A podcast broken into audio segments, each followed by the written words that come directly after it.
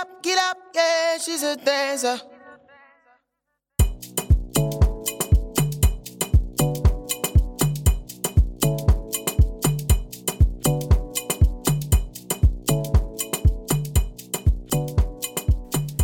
Hallo ihr Lieben, wir sind wieder zurück mit Split, der Tanzpodcast. Heute mit Nikita Litwitschenko und Aisha. Erzählt euch mal ganz kurz, wie es dazu kam, dass wir ihn eingeladen haben. Was war dein Impuls?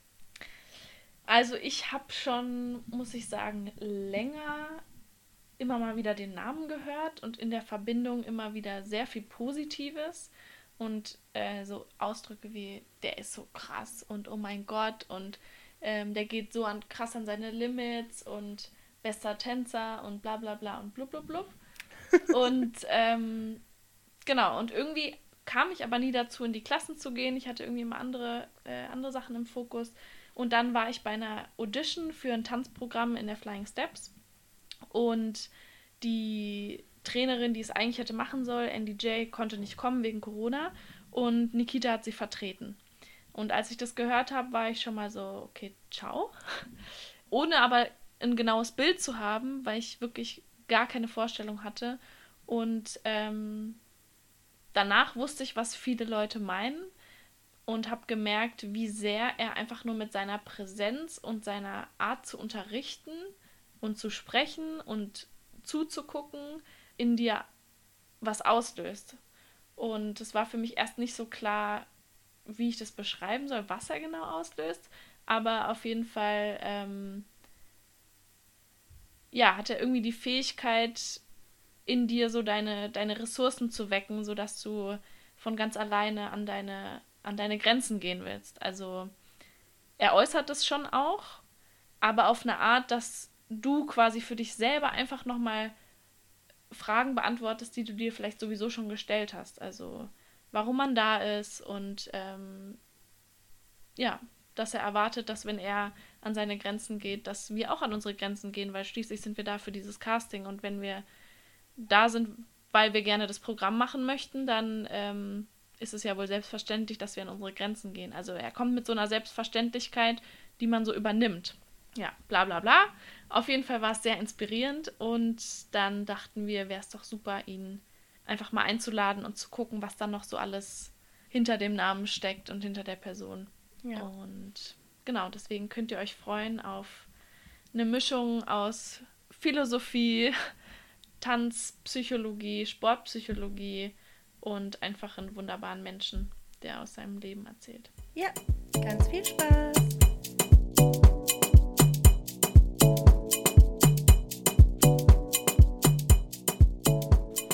Gut, dann fangen wir mal an. Schön, dass du dir die Zeit genommen hast. Danke, dass, ich, dass ihr mich eingeladen habt. Mhm, Ich freue mich sehr. Und ja, vielleicht kannst du dich erstmal kurz vorstellen. Wer bist du? Was machst du so? Hallo, ich heiße, ich heiße Nikita. Ich komme aus Usbekistan gebürtig, aus Taschkent, bin 25 Jahre alt, arbeite momentan professionell als Tänzer. Und das war's auch schon. Nein, ähm, genau, wollte eigentlich schon immer Tänzer werden, denke ich mir. Und habe auch gezielt, sage ich mal, seit vier, fünf Jahren mich entschlossen, in die Richtung zu gehen.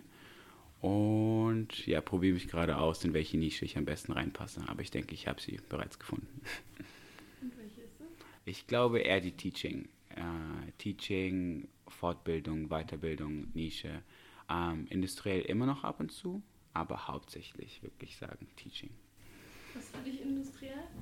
Industriell ist alles, was auf der Bühne passiert oder ähm, wo du gezielt für jemanden arbeitest, wo, sage ich mal, nicht der Fortschritt oder die Entwicklung eines Schülers zu sehen ist, sondern wo du gezielt für jemanden arbeitest, was visuell zum Beispiel auf der Bühne oder in einem Video oder einem Musikvideo dargestellt wird. Hast du schon immer getanzt? Tatsächlich, tatsächlich habe ich getanzt, als ich klein war, ähm, weil ich habe so ein Bild gefunden von meiner Mom, wo ich so einen schwarzen Anzug anhatte und da war ich, sah ich aus wie so, so ein Hahn, so mit Federn. Und da gab es so eine, gab's so eine Kinder-AG, da haben wir tatsächlich viel getanzt und auch Kunst gemacht und viel gezeichnet. Aber als ich nach Deutschland kam, ähm, habe ich das voll vernachlässigt und bin eher in die Sp sportliche Schiene gegangen. Habe dann sehr lange Sport gemacht und irgendwann durch eine Verletzung habe ich mich entschieden, dann eher in die tänzerische Schiene zu gehen. Genau. Was Aber- für Sport war das? Äh, ich habe Leichtathletik, Leistungssport gemacht über, ja, über zwölf Jahre. Genau. Und das machst du jetzt gar nicht mehr? Äh, doch für mich ab und zu, ich gehe laufen, ich springe noch, ich sprinte noch ab und zu, wenn ich die Zeit habe. Aber das Stadion, wo ich zum Beispiel groß geworden bin, ähm, ist nicht mehr auf, die bauen gerade um. Aber normalerweise immer. Man, man hat so Schübe manchmal, wenn man sich ein bisschen vom Tanzen distanziert, wenn, man, wenn es ein bisschen zu viel ist, dann tauche ich kurz in eine andere Welt ein, wo die mich halt kindheitlich sehr geprägt hat. Und das ist halt das gewesen. Da laufe ich gerne, springe gerne. Ja, that's Wie alt simple. warst du, als du nach Deutschland gekommen bist? Ich bin mit neun hergekommen. Mit neun Jahren. Nach Berlin. Nein, nach Brandenburg. Ah, Genau da, wo ich jetzt auch bin. Okay. Und du bist mit deinen Eltern hergekommen? Ich bin mit meinen Eltern äh, hergekommen. Genau, wir waren am Anfang zu viert. Und äh, der fünfte war im Bauch. Und jetzt sind wir eine Großfamilie von zehn Leuten. Krass. Mhm. Genau. Wow. Und du bist der einzige? Ich bin der einzige Tänzer. Es gibt noch Tänzer in der Familie, aber die tanzen nicht. Aber ich merke, sie haben schon Bock. Sie haben schon Lust zu tanzen. Ja, ja. Sobald die Musik angeht oder wenn sie so Millie Rock machen, eine Ecke. Ich merke. Ich merke, sie wollen. Wenn du sagst, äh, wenn es zu viel wird mit dem Tanzen, gehst du weg davon zur Mhm. Leichtathletik. Wie sieht da sonst dein Trainingsalltag aus? Äh, Im Leichtathletikbereich? Nee, äh, aufs Tanzen bezogen jetzt, dass du sagst, okay, das wird manchmal zu viel. Oder Mm, bezogen aufs Unterrichten eher. Also beides. Normal, ich, ich, also mir ist aufgefallen, oder was meine Mom mir vielleicht eingetrichtert hat, ist, dass ich ein extremer Charakter bin. Das heißt, egal was ich mache, ich mache es extrem. Ob, wenn ich faul bin, bin ich extrem faul. Wenn ich produktiv bin, bin ich extrem produktiv. Das heißt, mir ist es schwierig, so, so eine Balance zu finden. Und mir ist aufgefallen, sobald ich anfange zu trainieren, kann ich meinen Körper so auslasten oder so viel geben, dass ich irgendwann einfach leer bin. Und ähm, ich distanziere mich dann wirklich davon, nehme mir gezielt eine Pause, indem ich zum Beispiel ähm, Leichtathletik mache oder äh, Klavier spiele oder irgendwas, was, was mich wieder beruhigt und bis ich wieder Kraft habe, dann gehe ich wieder rein. Oder mein Training sieht zum Beispiel auch anders aus, indem ich einfach nur Musik höre und versuche Musik, Musikalität zu analysieren. Wenn ich zum Beispiel viele Songs habe, boah, die möchte ich choreografieren, dann höre ich sie so lange an, bis die Musikalität schon so sitzt, dass ich eines Tages, wenn ich wieder, sage ich mal, die Kraft habe oder die Lust oder das Feuer, ähm, dann fange ich an und ich kenne die Musikalität in- und auswendig. So ist es für mich. Ähm, ich bin nicht so ein Tänzer, der dann trotzdem weiter pusht und sagt, okay, ähm, mein Körper ist am Limit, meine künstlerische Kreativität ist einfach fertig und ich pushe mich trotzdem weiter. Ich nehme mir bewusst die Auszeit. Ich distanziere mich ein bisschen und bis ich wieder aufgetankt bin und dann steppe ich wieder rein. Wie lange dauert es für dich meistens, bis du aufgetankt Kommt davon, kommt davon, zum Beispiel letztes Jahr Winter habe ich äh, über sechs Monate sehr viel unterrichtet, durchgängig unterrichtet. Da war meine Pause wirklich anderthalb bis zwei Monate. Da habe ich mich auch, ich habe meine Kurse abgegeben, kurz, ich habe Zeit für mich gebraucht. Ähm, ich konnte auch nicht mehr choreografieren, weil ich habe so viel choreografiert, dass ich das Gefühl hatte, ich wiederhole mich permanent. Und ich habe mich ähm, ja nicht mehr kreativ gefühlt.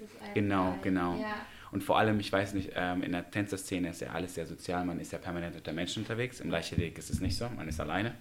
Und dann war es irgendwann auch menschlich zu viel für mich, dass ich mich zurückgezogen habe. Aber dann bin ich auch genau äh, wieder reingekommen, stärker denn je, weil man braucht diese Auszeit. Und ich glaube, jeder erreicht diesen Punkt, wo man, sage ich mal, kurz rausgehen muss und dann wieder reinzukommen. Ja. Aber war das für dich ein Prozess? Also hat, konntest du schon immer so gut dann dir deine Pause nehmen oder Nein, nein, nein, nein, nein. Am Anfang war es ganz anders. Am Anfang, äh, da man halt aus dem Sport kommt, dachte man, immer pushen, immer pushen, immer pushen. Aber da Sport, sage ich mal, diese künstlerische Fähigkeit nicht hat, finde ich, ist es halt, lernt man das erst mit der Zeit kennen. Und das habe ich dann gemerkt, indem ich halt, sage ich mal, auch keine Lust mehr hatte. Dann dachte ich mir, warum habe ich keine Lust zu tanzen? Ich pushe doch und pushe und pushe. Aber es ist so, als würde man so ein Vögelchen halten in der Hand und dann zerquetscht es irgendwann, weil man zu sehr pusht. Es ist so schwierig, so eine Balance zu finden. Aber irgendwann so mit der Zeit findet man raus, was der Körper braucht, was die Seele braucht und man findet so seine Mitte. Ich bin immer noch nicht da, wo ich meine Mitte gefunden habe, ehrlich zu sein. Ich hoffe, die wird auch nicht in drei Jahren gefunden. Aber ich denke, eines Tages ähm, kann ich sagen, okay, heute ist wirklich Pause angesagt oder jetzt nehme ich mir bewusst sechs Wochen Zeit. Weil diese sechs Wochen sind ja immer noch verbunden mit so einem sage ich mal, mit dem Gedanken, dass du nichts machst. Man fühlt sich ja schlecht, weil man nicht trainiert. Man fühlt sich schlecht, dass man nicht unterrichtet. Dieser finanzielle Aspekt ist ja auch, sage ich mal, dann ähm, in seinem Kopf, in dem man halt denkt, man verdient weniger Geld. Aber wir Künstler brauchen diese Pause. Wir brauchen diese ähm, andere Welt, wo man kurz eintauchen kann. Und meistens ist die Kindheit nicht geprägt, finde ich. Irgendwas, was man in der Kindheit gemacht hat, was man vielleicht vernachlässigt hat. Ja. Was einem wieder so ein, so ein Vertrauen gibt, so eine Ja, Geborgenheit. ja. und Auf jeden Fall. man nichts abliefern muss, nichts leisten muss, sondern einfach so. Ja, wir, also ich denke, auch viele Tänzer, die anfangen zu tanzen, sind dann sofort, tanzen ist meine Welt, ich liebe das Tanzen und alles baut sich so in dieser Bubble auf. Aber ich finde leider, wenn es um Kunst geht, ist halt Kunst so vielseitig und so schön und wir labeln uns alle so als Tänzer und vernachlä- vernachlässigen alles und wir gehen dann so durch den Weg. Also ich habe mich, ich so gesehen, viele meiner Freunde, die professionell arbeiten und die verschließen sich, äh, wir verschließen uns vor unserer Vergangenheit und sehen uns nur da, anstatt open-minded zu sein und so offen wie möglich und zu sagen, boah, weißt du was, mein Background ist eigentlich der, warum gehe ich mal nicht mal zurück?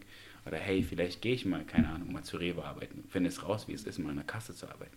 Wir sind halt so voller Stolz und so ehrgeizig und wollen halt nur in diese Richtung gehen, dass wir halt, genau, ja, nicht mehr unsere Augen verschließen vor der ganzen Welt und nur als Tänzer arbeiten möchten. Deswegen kenne ich auch voll viele, die dann, sage ich mal, mit 30 oder Anfang 30 aufhören zu tanzen, weil die die Lust oder die Leidenschaft Ja. verloren haben. Irgendwann. Oder der Körper nicht mehr kann. weil Der Körper, nicht ja. auf die Ressourcen geachtet haben. Ja. voll. Auf jeden Fall.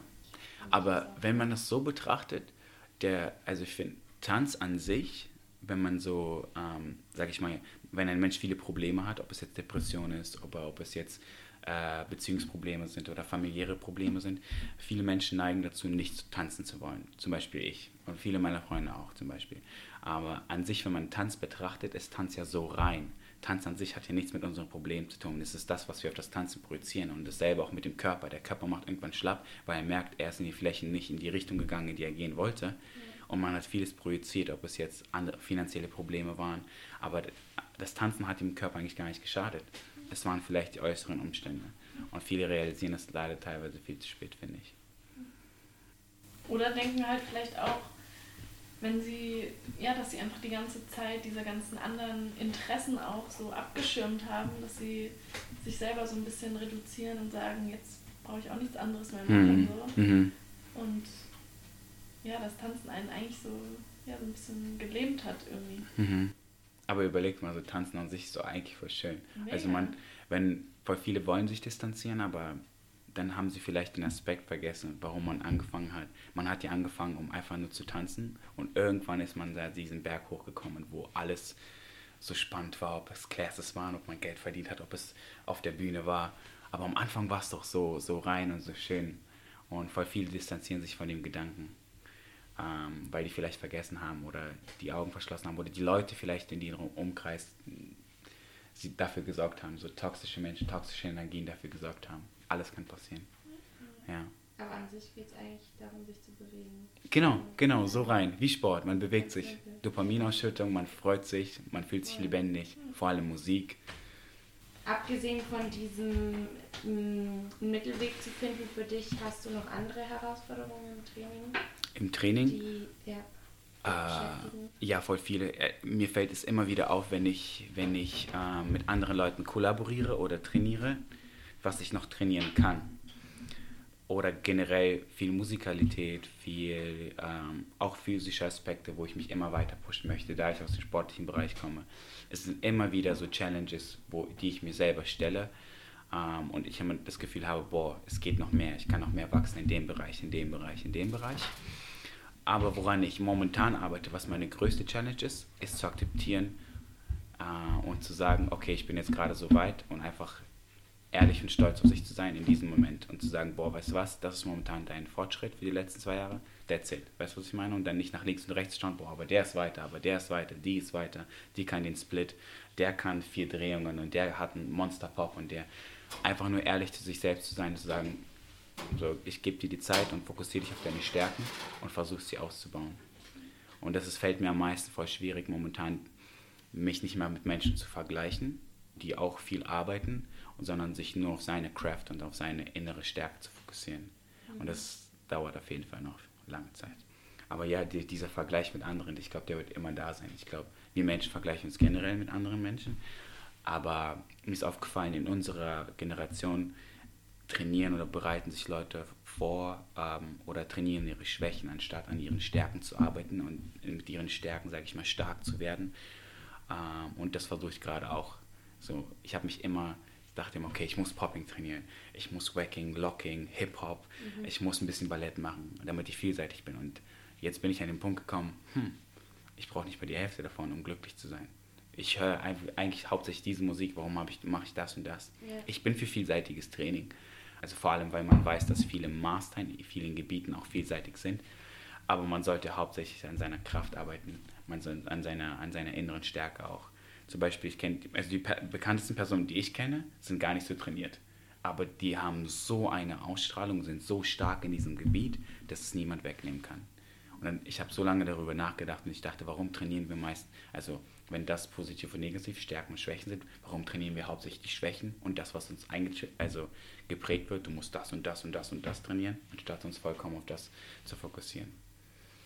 Und ich versuche gerade so eine Mitte zu finden, weil ich die ganze Zeit das trainiert habe und herausfinden will, was bei den Stärken gerade ist.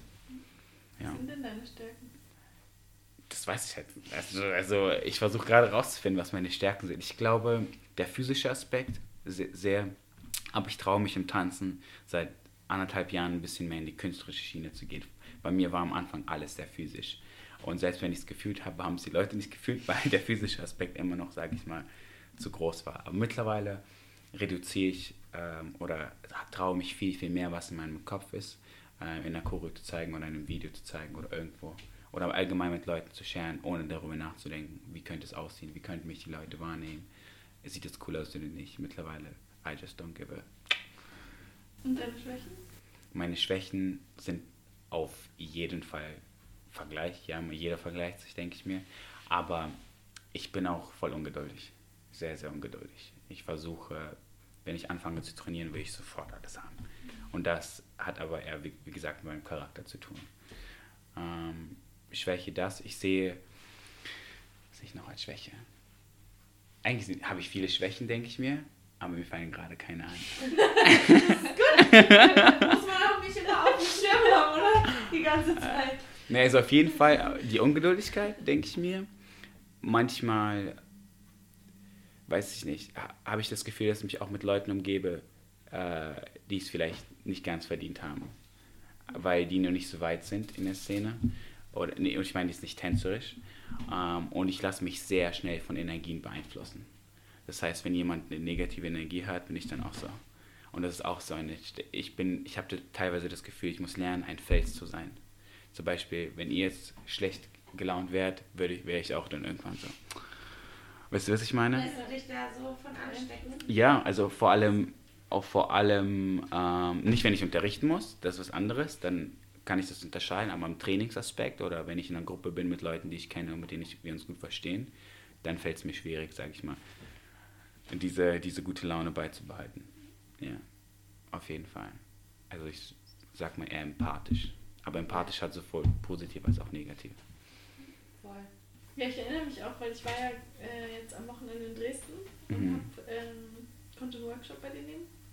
Und da war es ja auch so, da gar nicht nur bei dir, sondern auch bei Neil zum Beispiel, ähm, der auch die letzt, allerletzte Klasse hatte, mhm. dass es halt auch da wichtig war, oder ihr auch beide einmal gesagt habt, so, wir wissen alle, es ist anstrengend und es ist, ähm, und wir trainieren viel und so weiter, aber ich brauche trotzdem eure Energie, so. Und ähm, ich erinnere mich auch ein paar Mal, als ich unterrichtet habe, dass es schon auch beeinflusst, wenn von der Gruppe nichts kommt und man selber irgendwie da der Clown vorne ist und mhm. versucht, die ganze Energie hochzuhalten mhm. oder die Stimmung schlecht ist oder man das Gefühl hat, ja, eben, man muss das so alleine halten irgendwie. Das ja. ist halt voll. Ja, weil viele Leute auch denken, dass man, weil das, die, dass es in der Verantwortung des Lehrers ist, sag mhm. ich mal, die Energie zu geben. Ja. Weißt du, was ich meine? Mhm. Und es ist so, ein Schüler geht in den Raum und er ist so, gib mir. Und der Lehrer, ich gebe dir. Aber irgendwann kannst du halt nicht mehr geben. Wenn 25 Schüler so sind in einem Raum mit Händen verschränkt und sie gucken auf den Boden, haben keine Lust eigentlich da zu sein, denke ich mir, eure größte Motivation, Inspiration ist eigentlich schon, dass ihr allein im Raum seid. Ja. Euch hat niemand gezwungen, in den Raum reinzugehen. Ihr wolltet tanzen. Also ich muss euch nicht inspirieren oder motivieren, hier zu sein. Ihr seid schon hergekommen. Und voll viele erwarten dann voll viel vom Lehrer. Aber wie gesagt, es ist halt eine 50-50 Interaktion. Natürlich denke ich mir, der Lehrer sollte ein bisschen mehr Einfluss haben, weil der wirklich, sage ich mal, auch pädagogisch, sage ich mal, äh, einen Wert darauf legen sollte, wie er redet mit Leuten, äh, wie er mit kommunizieren kann, äh, was er sagen sollte, was er nicht sagen sollte, was, welche Energie er überhaupt ausstrahlt. Aber 50-50 auf jeden Fall. Man kann es, es kann auf jeden Fall einen mega runterziehen, wenn 25 Leute in einem Raum sind und die haben eigentlich keinen, keinen Bock, teilweise da zu sein. Auf jeden Fall, ja. Aber ich glaube, jedem ist es passiert. Ja, Ja. Frustriert dich sowas dann oder bist du dann eher so. Nein, es, über, egal? es überwiegt. Ich kenne ich kenn so gute Klassen oder ich habe teilweise so viele Leute in meinem Umkreis, die mich pushen. Ähm, auch zum Beispiel meine Mannschaft. Ähm, wenn das schlecht geht, habe ich immer noch einen Felsen, Ja. der mich stärkt. Also ich weiß, dass es teilweise nicht mehr an mir lag, sondern an den Leuten, die vielleicht nicht so weit sind oder vielleicht einen schlechten Tag hatten oder irgendwas. Deswegen, man kann sie nie beschuldigen dafür. Aber am Anfang hat mich das auf jeden Fall mitgenommen, weil man ist ja als Lehrer dann so, okay, okay, das lag hundertprozentig an mir. Ja. Irgendwas habe ich falsch gemacht. Irgendwie, irgendjemand habe ich keine Beachtung geschenkt, aber teilweise. Mittlerweile denke ich mir, nein. Mhm. So, solange man weiß, dass man sein Bestes getan hat. Ja. Man weiß ja auch nicht immer, wie viel die Leute selber halt an äh, Paketen mit reinbringen, Genau. emotional Genau. in den Unterricht. Manche lassen es draußen, andere nicht. Genau. Ja, ja. ja, voll viele. Voll viele nehmen es mit rein. Stimmt, du hast recht. Sehr, sehr viele. Ich sehe das teilweise. Wenn sie Probleme haben, zu Hause zum Beispiel, nehmen sie es rein und können auch nicht abschalten. Nochmal kurz, was ich mich noch gefragt habe. Wie kam es, also was war so deine erste Anlaufstelle in Berlin, dass du angefangen hast zu tanzen? Ich habe nicht in Berlin angefangen, ich habe in Brandenburg. Brandenburg, Genau. ja. Ta tatsächlich bei Detlef die Soest. Ach krass. Genau, er hatte, er hatte diese These Dance Clubs und ich hatte so einen Gutschein gehabt von meiner Mom. Meine Mom hat mir einfach so einen Fitnessgutschein geschenkt, weil sie wollte kein Fitness machen. In diesem Gutschein war auch so ein Saunagutschein dabei. Und dann wollte ich kein Fitness machen, ich wollte einfach nur in die Sauna gehen. Dann bin ich hochgegangen in die Sauna und ich gehe so runter und ich höre so, so von Willow Smith, I whip my hair back and forth. Und ich so, okay, was geht da ab? Ich gehe so runter und dann sehe ich so 24 Mädels, die sich synchron bewegen. Und ich dachte so, oh shit. Kein einziger Kerl, 24 Mädels, die bewegen sich so krass, alle voll gut gestylt, baggy Klamotten, wie aus dem Film, einfach perfekt. Und dann bin ich nach Hause gegangen. Und dann musste ich zu Hause flennen, bis meine Mama mir die Flat bezahlen konnte. Wirklich? Ja, dann hat sie es gemacht. Hat sie, am, am Anfang war es ähm, 35 Euro, das war dieser erste Beitrag, den man, äh, wo man nur Freitag trainieren kann für eine Stunde. Irgendwann bin ich dann hochgegangen und es waren, glaube ich, ungefähr 70 oder 80 Euro. Das war dann teilweise in Berlin, da konnte ich alle Classes nehmen. Und das habe ich auch gemacht. Ich habe anderthalb Jahre in Brandenburg getanzt, jeden Freitag. Ich habe immer auf den Freitag gewartet, immer auf den Freitag gewartet. Und dann Living for the Friday. wirklich. yes. genau, genau. Aber ähm, ich habe auch die Choreo, bin ich, ich bin immer die Choreo durchgegangen. Ich habe Tutorials angeschaut, alles mögliche, mich aufgenommen permanent. Um, genau, am Freitag war ich präsent, ich war da. Einfach der perfekte Schüler. Ja. Ist echt so. Ja, ja, aber ich stand hinten, ich war voll schüchtern, deswegen ich war so. Ah, und dann, Aber immer so, ich kann die Chore schon. er macht so eins und du machst so vor ihr die eins, so, weil du weißt, wohin es hingeht. ja. Und irgendwann bin ich nach Berlin gegangen. Tatsächlich war ein guter Freund von mir, der sich eher den Schritt getraut hat, ähm, andere Kurse zu nehmen. Er hat gemacht, Bro, probier's doch einfach. Es wäre, es würde dir voll gefallen. Und dann bin ich wieder zu meiner Mom gegangen.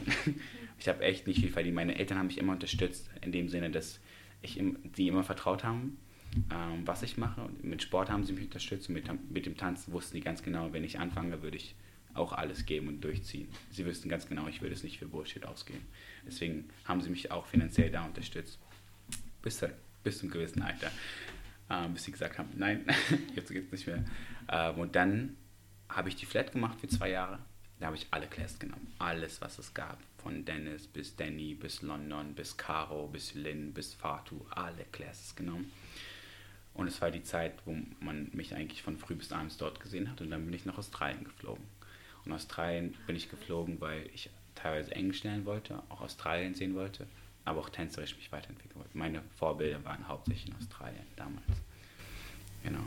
Wie lange ist das jetzt her? 2015, 16. Ja. 16, ja. Wie lange warst du dort dann? Mm, Eigentlich war geplant ein Jahr, funktioniert hat ein halbes Jahr. Okay, ja. Ja. In verschiedenen Städten? oder? Genau, von Adelaide bis Melbourne, Sydney. Dann wollten wir ähm, hochfahren, hat aber nicht funktioniert. Ja, gab es Probleme mit dem Auto. Wie hast du Leicht formuliert. Alles in einem. Ja. Eigentlich wäre es eine Story für drei Stunden. Ja, das, das wäre auf jeden Fall. ähm, wie hast du das mit, bist du dann einfach in Studios gegangen, wenn ihr in, dort in den entsprechenden Städten wart dann? Ich wusste, ich wusste ganz genau, wer wo unterrichtet. Ich habe mein Research Okay. gemacht. Ich wusste, die Person und die Person unterrichtet da. Und am Anfang waren wir halt, sag ich mal, fin finanziell ähm, flexibel. Somit konnten wir reisen, essen. Wir haben uns wie Götter gefühlt. Und irgendwann wurde das Geld knapp. Und dann, ich kann mich noch erinnern, wir hatten, glaube ich, 100, nee, nicht mal 100, hund- doch 100 Euro zusammen auf dem Konto gehabt. Das war aber schon mit dem Rückflug. So, und dann hatten wir 100 Euro und dann weiß ich ganz genau, dass Leroy's Class zwei- 20 Dollar kostet. Und, und dann geht Nico, ist mein bester Freund, der ist dann zu Subway gegangen und hat uns Subways geholt und reduziert. Und er meinte, Bro, wir haben nur noch drei Tage hier, versuch dich zusammenzureißen. Ich so, ja, Bro, aber ich gebe mein letztes Geld fürs Tanzen aus. Und so war das. Dann habe ich teilweise, also über anderthalb Tage nichts gegessen und dann auch mich nur von äh, Mais oder so ernährt, damit ich die Classes nehmen konnte. Das heißt, ich, ich habe von Anfang an immer mein letztes Geld ins Tanzen investiert. Immer. Und dann haben wir auch teilweise drei, vier Nächte auf der Straße dort gepennt, weil ich 20 Dollar gebraucht habe für eine Leroy's Class. So und deswegen, so krass wurde es dann. Und das war zum Beispiel auch so ein Struggle dort. Es hat voll Spaß gemacht, aber ich wusste immer, dass es eines Tages dreifach oder vierfach zurückkommen würde. Und das hat sich auf jeden Fall ausgezahlt, würde ich sagen. Aber ich stelle es mir schon schwierig vor, wenn man ja, also natürlich ist es super, einmal zu jemandem in eine Klasse zu gehen und von ihm zu lernen, aber man sagt ja schon so ein bisschen, oder mein Glaubenssatz, dass du, wenn du wirklich beeinflusst werden möchtest oder wirklich lernen willst, schon über eine längere Zeit auch bei jemandem trainieren Mhm. solltest oder darfst. Naja, also ich finde, das stimmt auf jeden Fall. Ähm, die Frage ist halt, irgendwann sollte man jemanden nicht mehr verfolgen, weil man da anfängt, gewisse Bewegungsmuster zu kopieren. Und man musste, man muss die, das, die, also die perfekte Balance finden, wann man jemanden verlässt und wann nicht. Otherwise, you're a copycat. Ja, man merkt es dann nicht. Genau, das verstehe ich schon auch, aber ich meine jetzt im Sinne von, wenn ihr, keine Ahnung, Backpacking gemacht habt oder Mhm, sowas, genau. dann hast du ja eigentlich nicht die Möglichkeit jetzt über eine längere Zeit, oder? Ähm, doch, oder wart ihr dann schon immer so ein paar Wochen in einer Stadt? Die waren ein paar Wochen, genau, so Okay. vier bis fünf Wochen, das ging dann schon. Das heißt, Adelaide wenig getanzt, Melbourne viel getanzt. Mein erstes, allererstes Tanzcamp in Melbourne, Melbourne genommen, von äh, auch wirklich Inspiration von mir. Aber ich habe dann wirklich von jedem Coach so elf bis zwölf Classes nehmen können. Ah, das okay, heißt, mein krass. Repertoire ist Ja, auf jeden gut. Fall gewachsen. Eben, das wusste ich nicht, weil Mhm. ich habe in meinem Kopf war es jetzt so, okay, du bist dann so Drop-in-Prinzipmäßig überall mal Mhm. rein, aber sowas. Boah, das hätte mir nicht gereicht. Ich glaube, ich, ich das wäre so sauer. Ich wäre, hätte ich gesagt, Nico, lass uns die Zugfahrt umbuchen. Ich würde gerne noch eine Class nehmen. Aber er hat es er hat's auf jeden Fall auch mitgemacht. Also ich hatte auch einen guten Freund an meiner Seite, der mich auch unterstützt hat. Der kein Tänzer. Kein Tänzer. Das ist erstaunlich. Boah, zwei Tänzer zusammen Ja. broke. Oh, nein. nein, nein, nein, nein, nein. Katastrophe. Und kannst du sagen, was dich trotzdem jetzt bei den Dozenten aus Australien zum Beispiel so gecatcht hat? Es war halt das Movement. Das Movement war so neu, so anders, aber so cool. Und ich dachte, immer, wenn ich mich auf, also aufgenommen habe, dass ich dem nahe komme, aber nicht annähernd. Und dass ich, weil ich das nicht konnte, wollte ich das umso mehr. Und als ich dann da war, habe ich das doch mal live gesehen und dann hat es mich wieder umgehauen, weil es das nicht annähernd ist, was ich machen kann. Und die haben mich einfach auseinandergenommen. Die haben mich einfach auf den Boden gedrückt. In dem Sinne, dass ich über die drei Jahre gewachsen bin hier und die Leute kamen zu mir an und meinten, hey, du bist viel besser geworden. Und irgendwann realisiert man, dass man besser geworden ist und dann geht man ins Ausland und dann wird man wieder auf den Boden geschmissen. Aber das hat mir so gefallen, dass ich umso stärker zurückgekommen bin. Es gab, diese Momente haben mich meistens am meisten geprägt, wo ich nicht klar gekommen bin in Classes, wo ich eigentlich heulen konnte in Classes, wo ich sage, boah, ich komme gerade gar nicht klar. Aber ich liebe das, genau das habe ich eigentlich immer gesucht. Auch in Berlin oder auch in anderen Ländern ist es passiert, wo mich Leute dann auch oft gespro- angesprochen haben, wo ich gar nicht klar gekommen bin. Aber das waren die Momente, die mich als Tänzer oder als Person am meisten geprägt haben, wo ich dann wieder mein ganzes Geld gesammelt habe und wieder in eine andere Reise investiert habe, wie zum Beispiel A oder Japan zum Beispiel, irgendwas habe ich immer gefunden, um immer wieder zu wachsen. Ja. Die Frage ist halt die, die ich mir stelle, wollte ich das oder wollte ich jemandem was beweisen? Wisst ihr, was ich meine? Figure it out. Ich finde es raus, irgendwann. Was sind so deine größten Glücksmomente beim Tanzen? Ich glaube eher die Anfangszeit, weil man so aufgeregt war, vor allem die ersten Workshops. Ähm, aber momentan mein, mein Glück, meine Glücksmomente haben sich geschiftet. Ich sehe mein Glück ganz woanders. Also man ist ja als Person auch durchs Tanzen gewachsen. Man sieht die Welt auch ganz, ganz anders mittlerweile. Oder man ist ja auch in die Tanzwelt eingetaucht und man sieht, wie die Tanzwelt funktioniert. Und man hat sein Glück auf jeden Fall neu ähm, definiert, genau. Ja, mein Glück momentan ist einfach nur, ich versuche auch viel meine, also ich versuche viel von mir zu geben, aber wirklich mein Ich, mein inneres Ich. Und solange ich ehrlich sein zu, kann zu mir, gebe ich die ehrlichste Version zu meinen Schülern. Und wenn sie das verstehen und wir harmonieren und die Schüler über, ich Schüler über einen längeren Zeitraum wachsen sehe, mit meiner Kunst, mit meiner Herangehensweise, mit meinen Tools, bin ich glücklich. Und das habe ich momentan. Die Leute kommen zu mir, weil sie von mir gerne lernen würden. Die Leute aus dem, aus dem Ausland oder meine Eltern appreciaten mich so, wie ich gerade bin. Also akzeptiert zu werden für das, was man ist, äh, dass man das macht, was man machen möchte und auch davon leben kann. Perfekt. Man kann sich nicht beklagen. Es gibt auf jeden Fall immer noch Ziele, die ich verfolgen werde in der, äh, in der Zukunft. Ähm, aber momentan ja, versuche ich, wie gesagt, das Glück zu neu zu definieren ähm, und nicht irgendwo zu sehen, okay, ich brauche jetzt den Workshop, ich brauche jetzt das Camp, da muss ich unterrichten oder ich brauche jetzt, ich muss jetzt von dem und dem gesehen werden.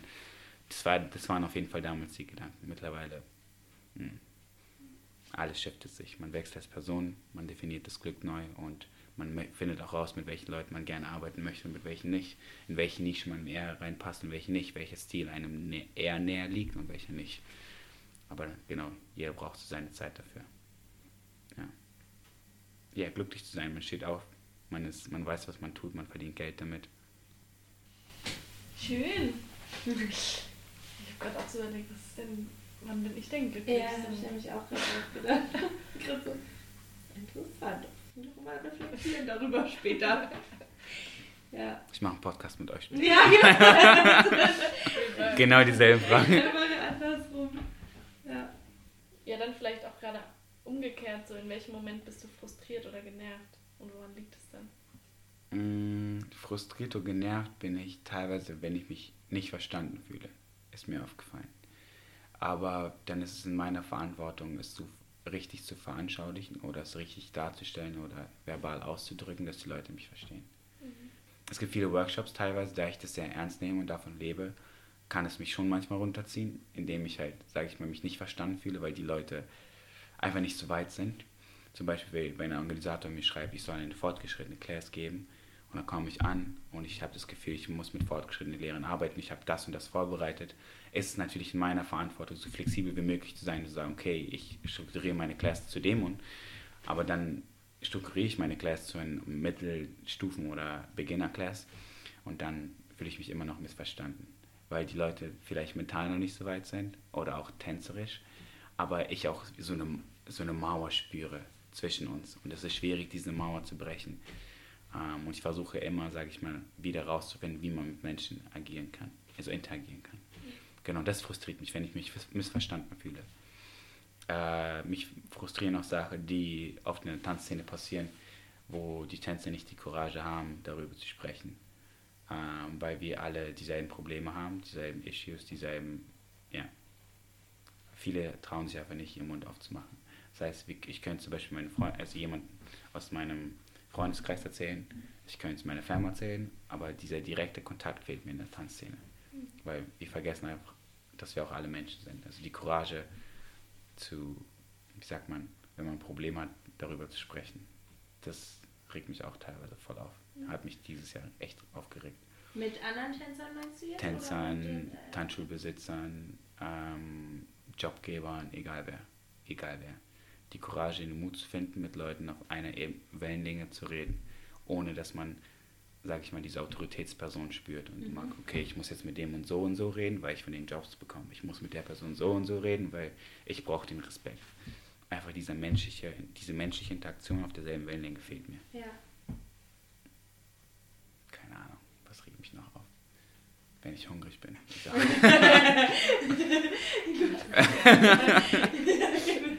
Standard. ja. Aber hast du das Gefühl dann auch, da sind Erwartungen von außen, die du erfüllen musst manchmal dann so? Bei auch zum Beispiel eben dann so Mhm, klar. Camp-Organisatoren oder, Ja. oder sowas. Natürlich. Vor allem, ich hatte so das Image am Anfang, als der Kerl, der full out gegangen ist, der, sag ich mal, sehr physisch getanzt hat und ich hatte das Gefühl, dass die Leute mich teilweise so gesehen haben und ich wollte auch dem Image entsprechen. Und es hat, sage ich mal, echt lange gedauert, das zu brechen. Einfach, dass ich mich so akzeptiere, dass ich nur nicht, die, nicht nur diese Schiene habe, sondern andere Schienen habe in mir, weil genau, die Leute haben diese Erwartungen, die Leute sehen diese Videos oder die Organisatoren wollen dich genau, genau für das buchen. Und natürlich ist man dann frustriert. Aber dann dachte ich, es ist auch in meiner Verantwortung, andere Facetten von mir zu zeigen, damit ich auch den Leuten zeige, was eigentlich in mir steckt. Genau. Ja, die Erwartungshaltung auf jeden Fall. Leute erwarten viel. Leute labeln einen sehr, sehr schnell heutzutage. So, der ist der, der ist der, der ist der. Ja. Aber es ist eher so für dich eine Richtung von, es wird nicht alles wahrgenommen oder nicht alles gesehen, was du kannst, im Gegensatz zu, das setzt dich jetzt unter Druck oder du fühlst dich. Ich habe mich unter Druck gefühlt, weil ähm, ich dachte, ich muss in die Schiene gehen. Ähm, es hat mich unter Druck gesetzt, weil auch viele Leute in meine Class gekommen sind und gesagt haben, boah, jetzt werden wir sterben. Aber obwohl ich eigentlich gar nichts äh, Schnelles oder Schwieriges unterrichten wollte. Ja. Die Leute hatten diese Erwartungshaltung einfach schon. Ja. Ähm, aber wie gesagt, ich habe nicht die geblendet, sondern einfach mich, weil ich nur das, diese Facette von mir gezeigt habe. Ich aber anderen ein anderes Facette zeigen wollte. Dann dachte ich mir so, okay, wie sollen die Leute aber wissen, dass du was anderes kannst, wenn nie was, wenn du nie was anderes gezeigt hast. Und somit habe ich dann angefangen, andere Sachen zu kreieren, zu choreografieren. Und die Leute, die mit mir im engeren Kreis trainieren und choreografieren, die wissen ganz genau, welche Facetten ich habe, wie, dass ich mal vielseitig bin in verschiedenen Sachen. Ähm, ja, but still I'm struggling. Das ist immer noch der Punkt, wo die Leute reinkommen, boah, jetzt wird's voll laut. Ich kann mich erinnern, ich muss gerade schmunzeln. Weil wir bei der ähm, MAJ-Audition zusammen waren. Ja. Und Mhm. wir wussten nicht, oder ich wusste nicht, wer, dass du kommst und unterrichtest. Und ich hatte Ich auch wusste noch auch nie nicht. eine Klasse. und dann, dann kommst du rein, ich sagte zu Aisha, ich glaube, ich gehe jetzt. das ist so einrolisiert. So. Weil, obwohl ich es noch nie selber erlebt Ja. hatte, sondern halt nur von anderen Leuten gehört habe oder so, Mhm. dass es halt so sein kann. Physisch, Aber ja. anstatt das, und dann dachte ich mir so, nee, okay, jetzt machst du dich frei und dann, was soll dir passieren? ja. Ja, aber diese Erwartungshaltung haben auch voll viele Schüler und Lehrer auch. Zum Beispiel, wenn ich in eine Class gehe, erwarte ich auch. Aber ich glaube, Match hat das dieses Wochenende voll schön gesagt. So, hör auf zu erwarten, egal wo du reingehst. Ja. Hör auf zu erwarten von Schülern, von Dozenten. Geh einfach rein. Erlebe den Moment und wenn, wenn es scheiße war, dann war es scheiße. Weißt du, was ich meine? Zum Beispiel ist, hör auf zu, von Leuten zu erwarten, dass sie dir was geben. Oder dass du genau das kriegst, was du in deinem Kopf hast. Ja. Weil es wird nie der Fall sein. Never. Und dann bist du immer unzufrieden nachher. Genau, genau. Ich finde es auch so interessant, wie halt das, alles, was man im Tanzen lernt, sich auch sehr oft aufs Leben übertragen lässt. Ja, ja. Weil du auch, wenn du da ohne Erwartungshaltung reingehst, aber mit einer Absicht von deiner Seite, Mhm. kann es eigentlich immer nur positiv, eine positive Erfahrung sein. Ja, glaube ich. Aber schwierig, ohne Erwartungen ranzugehen, wenn man so Ah, ja. ehrlich ist. Das ist ein lebenslanger Lernprozess wahrscheinlich. Weil man, wenn man zum Beispiel in eine Class geht, man will ja eine gute Class haben, theoretisch. Absolut. Ja, aber auch ohne Erwartung an sich selber. Also man Ja. hat ja auch Ja. die Erwartung, Ja. wie man was bestimmt tanzen Oh, ja. soll und wie es aussehen muss. Und also ich merke das gerade so ein bisschen, weil ich so ein bisschen versuche, mehr zu freestylen. Mhm. Das ist halt auch so ein krasser Prozess. Mhm.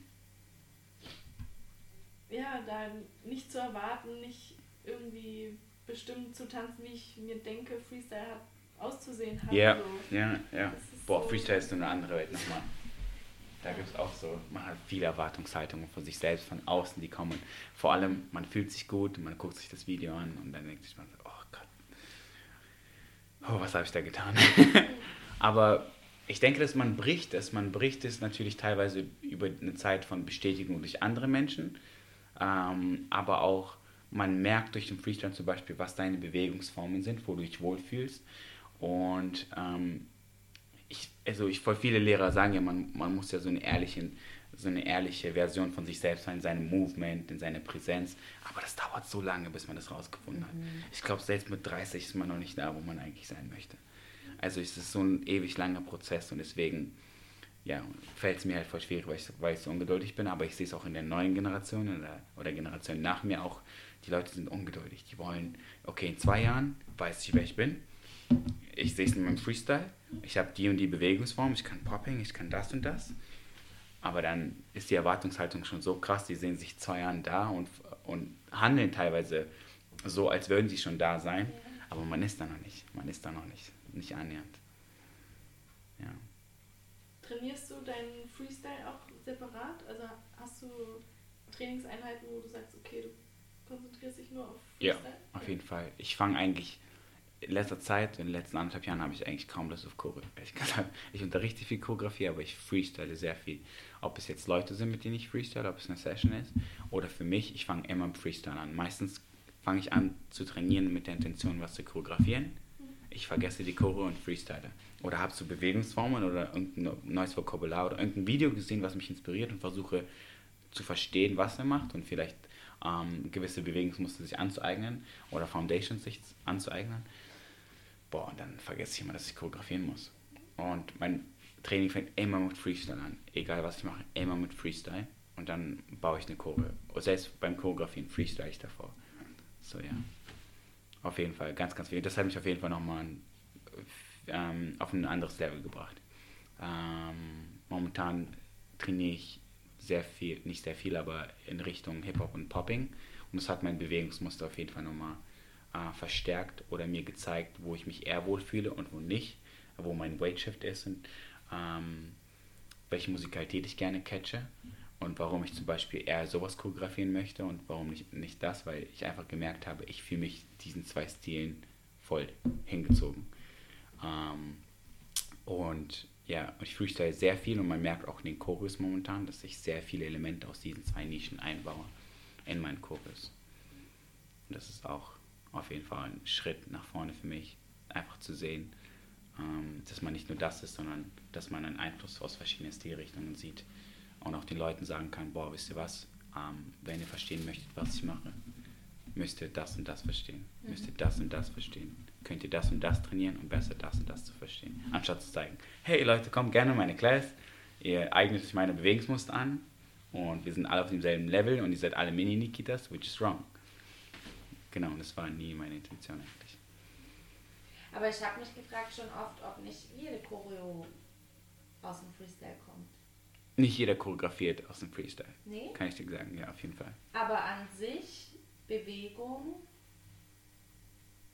die gesetzt ist, war ja irgendwann mal trotzdem eine freie Bewegung. Mhm. Aber ich, man- ich glaube, im Prozess ähm, kann man unterscheiden, ob man, sag ich mal, wenn du die Musik jetzt hörst, kannst du ja unterscheiden, ob du äh, jetzt zum Beispiel sagst, okay, 20 Sekunden, das ist mein Part, ich freestyle, freestyle, boah, ich habe gerade die Musikalität gecatcht und diesen Move gemacht. Oder du sitzt vorm Spiegel und du weißt, was jetzt kommt und du setzt so lange, bis du irgendwas gemacht hast und das ist wie so ein Puzzle, was aufeinander folgt. Weißt du, was ich meine? Okay, und das zweite würdest du nicht Freestyle nennen? weil man, weil man die ganze Zeit ausprobiert. Man probiert es aus und man weiß schon, was kommt. Weißt du, was ich meine? Okay. Und ich habe zwei Arten zu choreografieren, egal. Also ich, ich freestyle viel und choreografiere dann, aber es gibt auch ein gesetztes Puzzle, was ich manchmal mache, um einfach rauszufinden, was ich alles machen kann.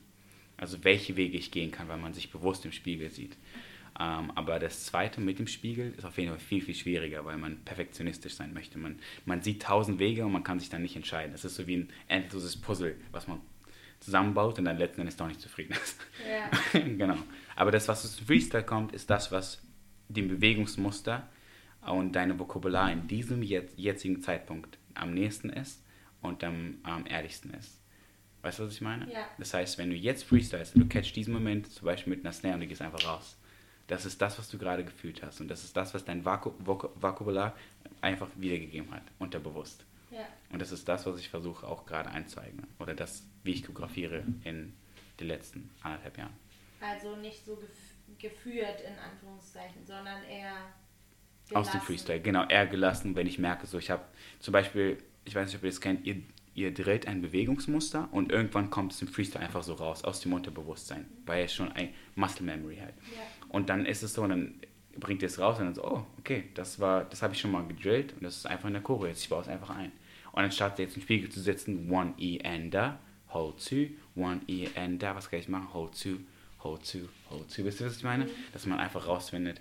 Ähm, aber wie gesagt, die Intention muss die richtige sein. Ähm, es gibt Choreo-Classes, es gibt Classes, wo man sich gut fühlen möchte und es gibt auch Meisterschaftschoreos, wo man auch bewusst sehen muss, welche Bilder man kreiert. Und da ist halt ein Spiegel auf jeden Fall gut. Genau. Aber ich, jeder hat seine eigene äh, Art und Weise. Der Approach von jedem ist halt einfach anders. Und nee, ich finde, es gibt kein richtig und falsch. Jeder sollte so choreografieren, wie er möchte. Auf jeden Fall. Ich hab, also nur habe ich mir schon auch die Frage gestellt. Halt, Mhm. weil- Also, ja. Weil doch irgendwie doch beides in der Fantasie anfängt ein bisschen auch. Beides fängt an, weil man eine Vision hat, nicht wahr? Also kennst du das? Ja. Wenn du, man, hat ja, man hat ja eine Vision, wie es ungefähr aussehen muss. Oder Ähm, ein Bild oder Ja, eine. Geschichte. genau. So mein, mein Bein ist hier und dann also, ja. Ja, beides fängt in der Fantasie an, aber sobald du dann freestylst, sagt dein Körper was anderes. Und das ist das, was dein Körper wiedergibt, was du dir angeeignet hast über die letzten Jahre. Das ist die ehrlichste Version von dir in diesem Moment. Aber das ist halt die Frage. Nimmst du das oder gehst du in den Spiegel und perfektionierst dein Movement? Weißt du, was ich meine? Ja. Ja, interesting. Aber ich finde, da Ja. gibt es kein richtig oder falsch. Nee, Jeder muss keinen so für Es sich rausfinden. Einfach Wege. Ähm, Und, aber du challengest dich ja auch gerne selber, auch Mhm. in deinen Chorus. Und gehst ja auch, dafür bist du ja auch bekannt, gerne an dein Maximum so. Mhm. Dann würde ich jetzt fragen, okay, woher weißt du, hier ist mein Maximum? Oder hat das Maximum kein Limit? Das Maximum hat ein Limit, indem ich aus der Puste bin. Indem ich einfach nicht mehr atmen kann. Das heißt, es gibt teilweise so wirklich Runden, wo ich vortanze und die Choro geht eine Minute und ich kann da nicht. Ich sehe so schwarz vor Augen. Aber ich weiß, ich bin am Maximum gegangen, ob es jetzt eine Reach-Out war, wo ich den maximal gecatcht habe, gecatcht habe, ob es jetzt, aus, wo ich aus der Puste bin, ob meine Dyn- Dynamik am meisten gehittet war, wurde. Ähm, ich weiß einfach für mich nach dem Song, ob ich gut getanzt habe oder nicht, ob es mein Maximum war oder nicht, weil ich mittlerweile einstufen kann, wo mein Maximum ist, ob ich markiere, ob ich eher auf Chill-Mode bin. Ähm, aber meistens kann ich das einschätzen mittlerweile. Aber meistens, wenn ich aus der Puste bin. ja, wenn ich aus der Puste bin, ist es ein gutes Zeichen für mich, dass ich auf alles geachtet habe. Ich gehe nicht, nicht einfach stupide full out und ohne auf Musikqualität zum Beispiel nicht zu achten, sondern ich gehe full out und versuche gewisse Akzente zu treffen mit meinem Körper, mit, verschiedenen Energien. Ich versuche herauszufinden, äh, wie klug ist es, einen Reach-Out zu haben und dann wieder aber zu der internen Ener Energie zu kommen, wo man eher internal groovt. Das heißt, all diese Aspekte sind in meinem Kopf. Und wenn ich dann außer Atem bin, zeigt es mir, okay, ich habe an alles gedacht oder ich habe es genauso getroffen, wie ich es in meiner Fantasie hatte, wie ich den Song eigentlich umsetzen wollte. Ja. Ja, aber auf jeden Fall gibt es noch viel, viel mehr Challenges. Ich möchte auf jeden Fall meinen Stretch arbeiten. Ich muss an meinem Stretch arbeiten. Weil meine Vision, wenn ich choreografiere, sind immer die, dass ich mein Bein irgendwie oben kicke oder irgendwas mache, so schmack, sie, aber irgendwie klappt das nicht. It's not there. It's not Aber in der there. letzten Frage war schon Kick drin. Welcher? Ja, in der, In Dresden. ja, ja, ein Kick. Aber das war so ein süßer Kick. Ich möchte so einen Schmack-Kick. So dein Bein ist so hier, du drehst dich so zwei Runden, stumm. So einen Kick möchte ich. Hast jetzt vier Wochen Lockdown-Zeit. Nee. Diese Motivation verliere ich irgendwann. Also ich, ich fange die ersten zwei Wochen an, mich zu stretchen, daran zu arbeiten und irgendwann, man braucht so ein oder zwei Tage, wo man entspannt ist und dann gerät man wieder aus der Routine. was sind die Sachen, die dich zurückholen in die Motivation?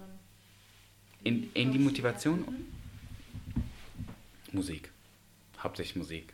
Weil es ist, es ist, ma- damals waren es Menschen, mittlerweile ist es hauptsächlich Musik. Wenn ich einen Song fühle und der pumpt mich, kann ich auch um drei Uhr aufstehen und kann ich sofort freestylen, kann ich irgendwas auf die Beine stellen. Ich kann mich noch erinnern, äh, das war vor drei Wochen, da war ich leicht angetrunken, da war ich zu Hause und dann habe ich mich schlafen gelegt, ich war todmüde, habe einen Song angemacht, einen neuen Song gefunden, bin sofort in mein Zimmer gerannt und habe angefangen zu freestylen, weil der Song so geil war. Ich war todmüde. Aber das meine ich so, die Inspiration kommt meistens von der Musik. Ja, die verursacht ja irgendwas, ob es eine Vision ist oder einfach so ein Pumpbeat, wo du so, okay, ich muss jetzt aufstehen, ich muss jetzt irgendwas machen. Und damals waren es wirklich Menschen eigentlich, Menschen, die, ähm, die stark waren oder die immer noch stark sind, wo ich gesagt habe, boah, ich weiß ganz genau, dass du für dieses Level Hardcore trainiert hast. Und ich ja. konnte es mir nicht erlauben, faul zu sein, weil ich wusste, die schlafen nicht. Aber das ist dieser Leistungssportgedanke, den man hat so. Wenn du schläfst, trainiert dein Opponent die ganze Zeit. Und das wollte ich mir nie erlauben. Ich wollte immer besser werden. Ich wollte immer stärker werden. Ich wollte rausfinden, wie man, wie man stärker werden kann. Ja, aber mit der Zeit habe ich äh, gelernt zu differenzieren, was Sport ist und was, was Kunst ist. Genau, das hat auch Ewigkeiten gedauert. Aber du bist trotzdem Leistungssportler auch als Tänzer, oder? Bin ich, auf jeden Fall. Und deswegen achte ich auch auf Stretch oder Mobilität. Ähm, Stretch weniger in letzter Zeit, um ehrlich zu sein. Ich habe es irgendwie voll vernachlässigt. Ich habe mich einfach in den letzten zwei Wochen gar nicht gedehnt für der Class, was voll dumm ist. Weil ich war so, so, ich war so energievoll und wollte die Class starten, dass ich Stretch vergessen habe. Was ich über vier Jahre so in meine Routine eingebracht habe, das einfach nicht gemacht habe. Und dann habe ich es auch gemerkt am nächsten Morgen, so im Rücken oder hier in den Beinen irgendwo. Ja, das, man sollte auf jeden Fall auf seinen Körper aufpassen, wenn man halt noch möchte, dass man mit 35, 40 tanzt. Ja. Also würdest du nicht sagen, also vorhin hast du ja gesagt, du bist ein extremer Mensch, aber nimmst trotzdem dir auch die Pausen. Würdest du dann aber trotzdem sagen, es ist immer besser, noch weiter zu gehen, noch schneller zu versuchen, noch höher dein Bein zu kriegen? Mhm. Ja, einerseits schon, weil man mö möchte ja wissen, was sein Limit ist. Ich möchte herausfinden, wie, wie schnell ich sein kann, wie stark ich einen Pop setzen kann, äh, wie schnell ich choreografieren kann. Äh, man möchte einfach die beste Version von sich selbst sein. Und so, das Problem ist bloß, wenn man das geschafft hat, hat man ein anderes Ziel. Man ist halt nie zufrieden. Dann sind wir halt wieder beim Glück. Wann bist Deswegen, du zufrieden? Ja, und woher weiß ich, dass es wirklich mein Maximum ist? Weil dann denkst du ja vielleicht doch wieder, vielleicht ist es nur in meinem Kopf. Mhm, mh. Die Grenze. Mhm. Ja, auf jeden Fall. Wir haben voll, also wir, hauptsächlich setzen wir uns die Grenzen selber in unseren Kopf. Ist mir auch aufgefallen, wenn ich choreografiere oder tanze oder voll laut gehe, denke ich mir, okay, das war jetzt das letzte Mal, mehr kann ich nicht mehr oder höher geht nicht oder weiter gehe ich nicht raus. Und dann rede ich mir bewusst ein, nein, nein, nein, du kannst noch mehr. Und dann ja. geht es noch einmal und dann geht es noch weiter. Du hast recht, man setzt sich die Grenzen selbst. Ähm, indem man auch permanent auch sagt, so, boah, das war noch nicht deine Grenze. Weil ich auch viele Leistungssportler kenne, ähm, oder ich weiß, kennt ihr äh, ein anderer guter Freund von mir, der Robert, der ist auch ähm, sehr sportlich und, und der ist unterwegs, gar kein Tänzer und der hört auch viel von dem, ich weiß nicht, ob David Goggins kennt. Mhm. Und der ist auch so ein verrückter Mensch. Und wir haben uns voll inspirieren lassen von seiner Schiene, er ein bisschen mehr, nicht ein bisschen, sondern extrem. Ähm, und er meinte auch so, wenn du denkst, du hast dein Maximum erreicht, du hast es nicht annähernd. Du hast es einfach nicht annähernd erreicht. Und man merkt erst, wenn man pusht, wenn man halt wirklich am Boden ist, wenn es wirklich schwarz vor Augen ist oder kurz vorm Kotzen so, man merkt so, da ist man am Level. Ich habe dieses Experiment mal gemacht in München. Da waren drei richtig starke Tänzerinnen und die habe ich rausgeholt und habe gesagt, okay, ich möchte, dass wir noch einmal tanzen, noch einmal tanzen. Die meinten so, boah, mir ist voll schwarz vor Augen, so ich kann nicht mehr. Habe ich noch gezwungen, dreimal zu tanzen. Die haben noch dreimal voll laut getanzt und dann äh, noch einmal markiert, haben es geschafft. Die andere hat danach gekotzt. Aber sie hat viermal oder dreimal mehr geschafft, als sie gedacht hatte, weil sie war schon am Boden. Also was in einem Körper steckt und was wir denken, was wir eigentlich machen könnten, ist ein großer Unterschied. Machst du so Mindset-Training? Nein, mache ich nicht. Für dich? Für mich, ja, für mich, um einfach mental stark zu bleiben. Ich höre diese Motivationsreden oder mhm. die ganzen äh, Reden, wie zum Beispiel von Jack Canfield oder Tony Robbins, seitdem ich klein bin. Das ist alles in mir drin, seitdem ich klein bin. Ah, ich habe ja. erst vor zwei, drei Jahren von dem gehört. Ja, aber wie gesagt, das, das, musst du, das musst du machen, um stark zu sein im Sport. Also wenn du nicht hier stark bist, dann stehst du halt nicht um sechs auf und gehst laufen. Dann trainierst du halt nicht zwei oder dreimal am Tag. Es geht halt nicht anders. Wenn du hier nicht stark bist, geht es nicht. Ich habe es einfach nur übernommen in Distanzen. Das war's. Genau, ich, ich strukturiere auch viele Sachen momentan um, weil auch viele Gedanken, die ich damals hatte, nicht mal meinen Gedanken oder meinen Zielen jetzt entsprechen, weil man sich als Person auch gewandelt hat. Ja. Zum Beispiel? Ähm,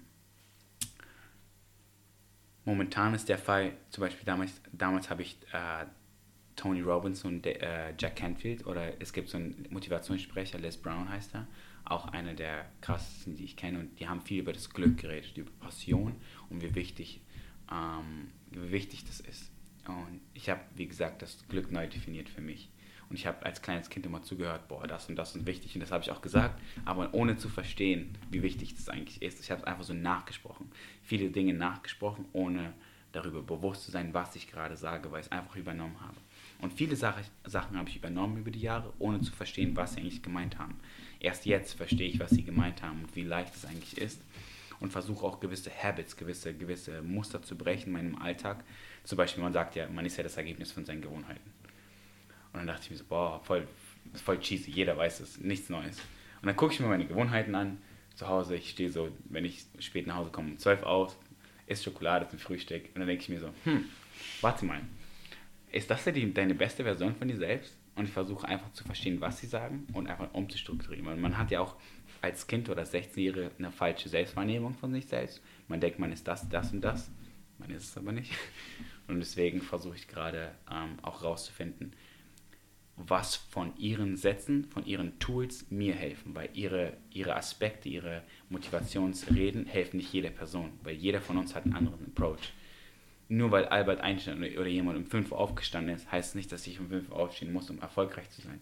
Die definieren auch Erfolg ganz, ganz anders. Oder, wisst ihr, was ich meine? Erfolg hat nichts mit Finanziellen zu tun. Auch, auch warum zum Beispiel kann ich meine Mama erfolgreich sein, indem sie eine gesunde Familie auf die Welt gebracht hat und uns gut erzogen hat. Warum sehen wir den Erfolg meistens in Schauspielern, die stinkreich sind? Mhm. So all diese Sachen. Man definiert das ganz neu nochmal. Ja, und das habe ich jetzt über die letzten Jahre gemacht.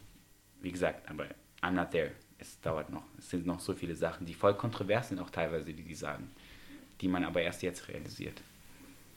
Ja, wie ist es bei euch?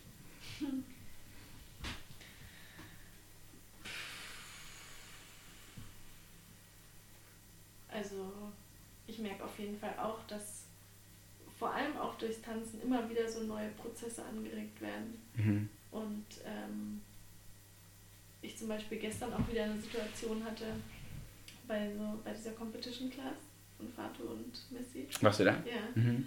Und ähm, beim Vortanzen komplette Blackouts hatte und da halt auch wieder dachte so, du bist komplett im Prozess. Also erstmal war ich natürlich mega enttäuscht und dachte so, wie kann das sein und überhaupt.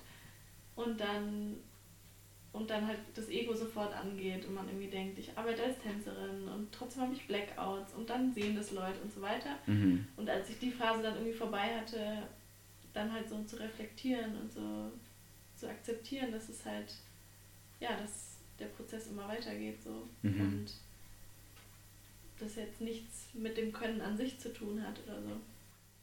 Und ja, ich finde es einfach. Das ist auch aber auch den Besten passiert den allerbesten passiert, dass sie Blackouts haben bei Castings, bei Auditions. Es passiert einfach. Wie gesagt, man hat so eine Erwartung von sie. Man, man, man hat ja diesen einen Moment in dieser Gruppe und man hat das Gefühl, es ist alles voller Scheinwerfer und die Leute schauen auf dich, auf dich rauf und die, die, du musst es denen beweisen, dass du gut genug bist, in deren Augen aufgenommen zu werden. But that's never the case, wenn man so von außen betrachtet. So, allein die Tatsache, ich finde, man strahlt, eine, also man strahlt etwas aus als Person ähm, und ich denke, viele Personen können es sehen. Zum Beispiel, wenn, wenn kennt ihr das, man geht in einen Raum rein und eine Person betritt den Raum, die so, boah, okay, ich habe ganz genau gespürt, dass diese Person gerade reinkommt, weil die Präsenz einfach so stark ist. Und ich denke, jeder von uns hat es. Jeder von uns hat diese Energie, das zu machen. Und teilweise hat es nicht mit Tanzen zu tun, sondern der Selbstglaube, dass man einfach gut genug ist für gewisse Sachen. Und bei 50 Personen kann ich mir vorstellen, dass die Konkurrenz groß war und dass man auch, sage ich mal, unter Pressure ist einfach so die ganze Zeit. Man schaut nach links und rechts, aber das passiert mir auch permanent. Breakouts. Ja, ich bin dann auch abgefuckt, mhm. aber ich denke mir, ja, passiert halt. Ich, ich, es passiert, ich, ich kann mich erinnern, ähm, bei einer Choreografin, sie hat mich gepickt und das hat meine, eine, meine größten Idole. Die hat mich gepickt mit ihr zu tanzen, Blackout. Sie hat das Video gemacht und mich rausgeschnitten. Und ich dachte so, boah, das hat mich so aufgeregt. Und dann habe ich aber umso härter trainiert. Aber ich musste auch, man muss auch ehrlich sagen, so ist passiert, man ist einfach, man ist einfach aufgeregt. Aber dann denke ich mir auch, wie schön ist es eigentlich, ein Hobby zu haben, wo man so aufgeregt ist. Es zeigt doch einfach, dass wir am Leben sind. Wisst ihr, was ich meine? Ja. So, man fühlt sich einfach lebendig. Ja. wie, wie traurig wäre das, man geht raus, man tanzt vor, man geht wieder zur Seite, man hat perfekt getanzt und mh, mm, man braucht diese, man braucht diese Gänsehaut, man braucht dieses Feuer, diese Aufregung. Vor allem, wenn du es jetzt spürst, doch Hammer eigentlich. Ja. ja. Hilft dir das, an dein Maximum zu gehen im Unterricht oder was waren so Sachen, die dich jetzt im Training selber so weit gebracht haben immer? Meistens waren es tatsächlich nicht tänzerische Leistungen, die mich geprägt haben, sondern eher Konversationen mit Menschen, wo ich verstanden habe, wie sie denken, wie sie über Tanz sehen oder wie sie, warum sie sich bewegen, wie sie sich bewegen gerade. Und es hat mich nochmal ähm, angeregt, mein Bewegungsmuster zu analysieren. Oder ähm, zum Beispiel kommt eine Schülerin in meine Class und ähm, sie killt meine Class, sie killt meine Choreo. Sie kommt aber aus dem Content-Bereich. Und ich habe und ich dachte so, boah, voll interessant, dein Bewegungsmuster ist so eigen, so schön, so individuell. Wie machst du das? Sie meinte, ich habe das und das trainiert. Ähm, ich versuche einfach da und da präsent zu sein. Ich lese das und das Buch und ich bin so und so selbstreflektiert. Und ich dachte so, wow, so an sich, du als Person hast mich gerade fasziniert und nicht dein Tanzen oder dein Tanzen spiegelt genau deine Persönlichkeit wieder. Mhm. Und ich momentan schaue ich nicht auf das Movement von anderen Menschen, sondern was ist der Kern von diesem Movement? Warum bewegst du dich, wie du bewegst? wie du dich jetzt bewegst. So. Was ist deine Geschichte? Und die inspiriert mich dann. Um, ich kenne voll viele Tänzer, die mich inspirieren, obwohl sie in meinen Augen nicht die stärksten Mover sind, aber krasse Künstler, einfach künstlerisch vielfältig sind und so. Und das interessiert mich momentan. Ich versuche Movement momentan zu unterscheiden. Ähm, es bringt mich an ein Maximum, indem ich halt einfach nur ähm, nach Hause gehen kann und nachdenken kann, boah, weißt du was, die oder der hat einen anderen Approach, die haben eine andere Herangehensweise, um sich selbst zu pushen. Und nicht meinen physischen Aspekt, sondern einen anderen künstlerischen Aspekt vielleicht. Oder einen Aspekt, in dem sie ein Buch gelesen haben und es stand dieser Satz und der hat sie geprägt. Und vielleicht könnte aber dieses Buch auch meine Kunst verändern, wie ich Musik höre, wie ich Menschen sehe. Und das pusht mich. Ich möchte momentan meine Fühler überall ausweiten und einfach nur schauen, wie weit ich gehen kann und nicht nur im physischen Aspekt. Weil Maximum heißt ja nicht nur Maximum, sodass ich mein Bein kicken kann, so richtig kann, sondern Maximum, was sind deine Kapazitäten als Künstler, was sind deine Kapazitäten als Mensch, die du in diesen 90 Minuten den Leuten geben kannst. Nicht, dass ich nur aus der Puste bin, was ich meistens bin, sondern auch was anderes. Genau. Das waren eher, auch die letzten Wochen waren auch sehr interessant. Ich, es kamen teilweise wirklich witzigerweise Leute in meinen Umkreis, die auch meine Sichtweise ein bisschen ähm, verändert haben durch Gespräche und nicht durch Tanzen. Es waren alles starke Tänzer mega starke Tänzer. Aber die Gespräche mit denen waren teilweise schöner als die Classes. Und das bringt mich auf ein neues Level, was ich mitnehmen kann oder implementieren kann in mein Training. Ja, und was ich halt so interessant fand, auch an deinem Unterricht, ist, dass du, ich weiß nicht wie, vielleicht kannst du uns erklären, wie, es schaffst, dass man von alleine an sein Maximum gehen will. Indem ich das sage. ja, schon, aber du bist ja nicht so dass du die ganze Zeit schreist, nee, nee, noch mehr, noch mehr, mhm. noch mehr, sondern man ist, also man will, also du wächst so eine Lust in einem selber, dass man selber immer, immer weiter und nochmal und hier und mhm. da und stimmt, da habe ich noch nicht drauf geachtet und so weiter. Und es gibt andere Klassen, da pusht man sich halt selber dahin. Aber hast du da eine bestimmte Erfahrung gemacht, was du sagst oder wie ich, du bist? Oder? Ich glaube, es liegt wirklich rein an mir, weil ich kann euch sagen, dass ihr voll laut gehen sollt, aber du hast, kennt es, wenn jemand sagt und du machst nicht voll laut, es geht so da rein und da wieder raus und deswegen, es, ich, ich glaube, ihr seht einfach, dass ich schwitze. Und ich sage euch, hey Leute, ich gehe voll laut und ich gebe euch die beste Version von mir und ich erwarte das Beste von ihr, von euch, weißt du, was ich meine? Und dann zeige ich euch, wie ich das tanze. Und ihr seht, ich bin aus der Puste, ihr seht, ich habe mein Maximum gegeben und es spiegel ich, es ist nicht so, dass ich nur sage, ich spiegel das wieder. Das heißt, stell mal vor, ich würde nicht voll laut gehen, aber ich würde euch anschreien und sagen, boah, geht jetzt voll laut, ich möchte das Beste. Das wäre voll unauthentisch. Und irgendwann, es würde sich voll beißen mit meiner Argumentation. Und deswegen äh, denke ich mir, dass ich, sage ich mal, mit der Energie euch einfach zeigen möchte, dass ich voll laut gehe und dasselbe von euch erwarte, aber dass ich auch, sobald ich in den Raum reingehe, bereit bin zu tanzen. Ich bin bereit, aus jedem das Beste rauszukitzeln. Ich gehe nicht einfach rein, spiele Musik ab we're gonna go 5, 6, 7, ich gehe wieder raus, sondern ich versuche allgemein, ich bereite mich auch energetisch vor. Ich sage, okay, ich gehe da rein, ich mache das und das, das und das, das und das, wir machen das und das, das und das. Und ich versuche auf Menschen zu achten. Vor allem, wenn ich, mir ist ganz, ganz wichtig, dass die Leute vorne eine gute Energie haben, weil die spiegelt sich auch hinten wieder. Weißt du, was ich meine? Deswegen auch reintauschen, damit ich auf Leute sehe, eingehen kann, die zum Beispiel struggle, denen helfen kann und man merkt sofort eine andere Energie. Oder Leute, ähm, zum Beispiel, die eher so standen. Man geht auf die ein, man, oh, hast du vielleicht eine Frage? Die so, ja, eigentlich schon. Und dann geht man auf sie ein und man merkt, die Energie switcht sich. Also ich bin einfach präsent zu 100% in dem Raum. Und es ist nicht so, dass ich das nur sage, sondern ich glaube, das ist das. Es gibt keine Geheimformel dafür. Ich glaube, es ist einfach nur, I'm there. Ja. Aber danach bin ich fertig.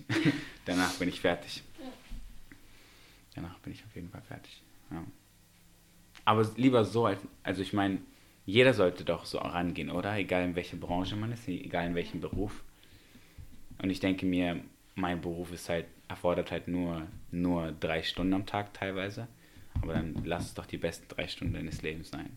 Ja, aber energetisch die Arbeit von acht halt einfach komprimiert in die drei gepackt, trotzdem, würde ich manchmal schon sagen. Ja, ja, auf jeden Fall, auf jeden Fall. Weil das jetzt äh, vom Energielevel nicht ein Job, den man Ja. so 9 to 5 machen kann.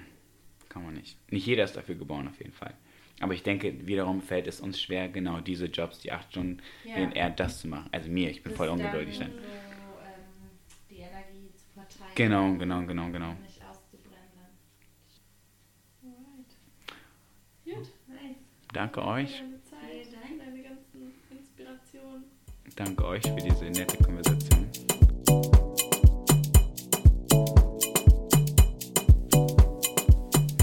So, das war's mal wieder mit einer sehr, sehr informativen Folge. Und zwar der Hashtag 09. Ich hoffe, ihr seid auch so motiviert und inspiriert wie wir. Was mich besonders überrascht hat an dieser Folge war, dass ich vorher, ohne Nikita gut zu kennen, irgendwie doch mir ein Bild von ihm gemacht hat, wie er wahrscheinlich sein wird, so. Also so bestimmte Erwartungen, die ich dann doch hatte, habe ich gemerkt.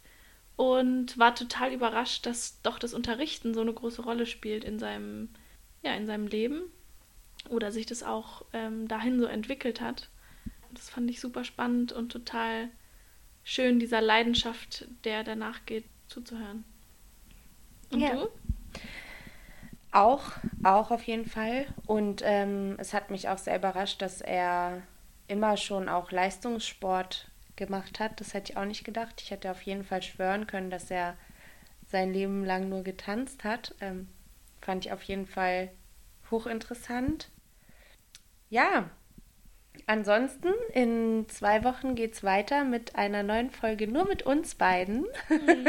Juhu! Ja, wir freuen uns schon. Und ähm, wir wünschen euch einen schönen Start in die be- besinnliche Weihnachtszeit. Genießt jeden Tag. Bleibt am Training dran, Genau. auch wenn es hart ist. Gerade jetzt wird es hart. Ja, Nicht ganz nur genau. Corona-Lockdown, sondern auch ungemütlich, grau, dunkel Kalt. draußen. Ja. Wir sprechen auf jeden Fall aus Erfahrung. Heute erst drüber gesprochen. Ja. Vielleicht machen wir mal eine Folge zu Motivation. Und dranbleiben. Ja. Auf jeden Fall. Mindset und mentales Training. Wichtig, was auch wichtig. ein Teil vom Training ist. Und ansonsten freuen wir uns immer sehr über ganz viele wundervolle Nachrichten, die wir auch von euch bekommen. Wenn ihr nach wie vor Fragen habt, sagt uns gerne Bescheid. Schreibt uns auf Social Media, folgt uns gerne und lasst ein Like da auf Instagram oder Facebook. Und genau, sagt auch gerne weiter, wenn euch die Folge irgendwas gebracht hat oder Ja. wenn euch jemand in den Kopf kommt, äh, den das irgendwie weiterbringen könnte, tänzerisch oder auch persönlich. Immer schön spread the word. Yes, teilen, teilen. Super. Dann habt einen ganz wundervollen Tag und bis zum nächsten Mal.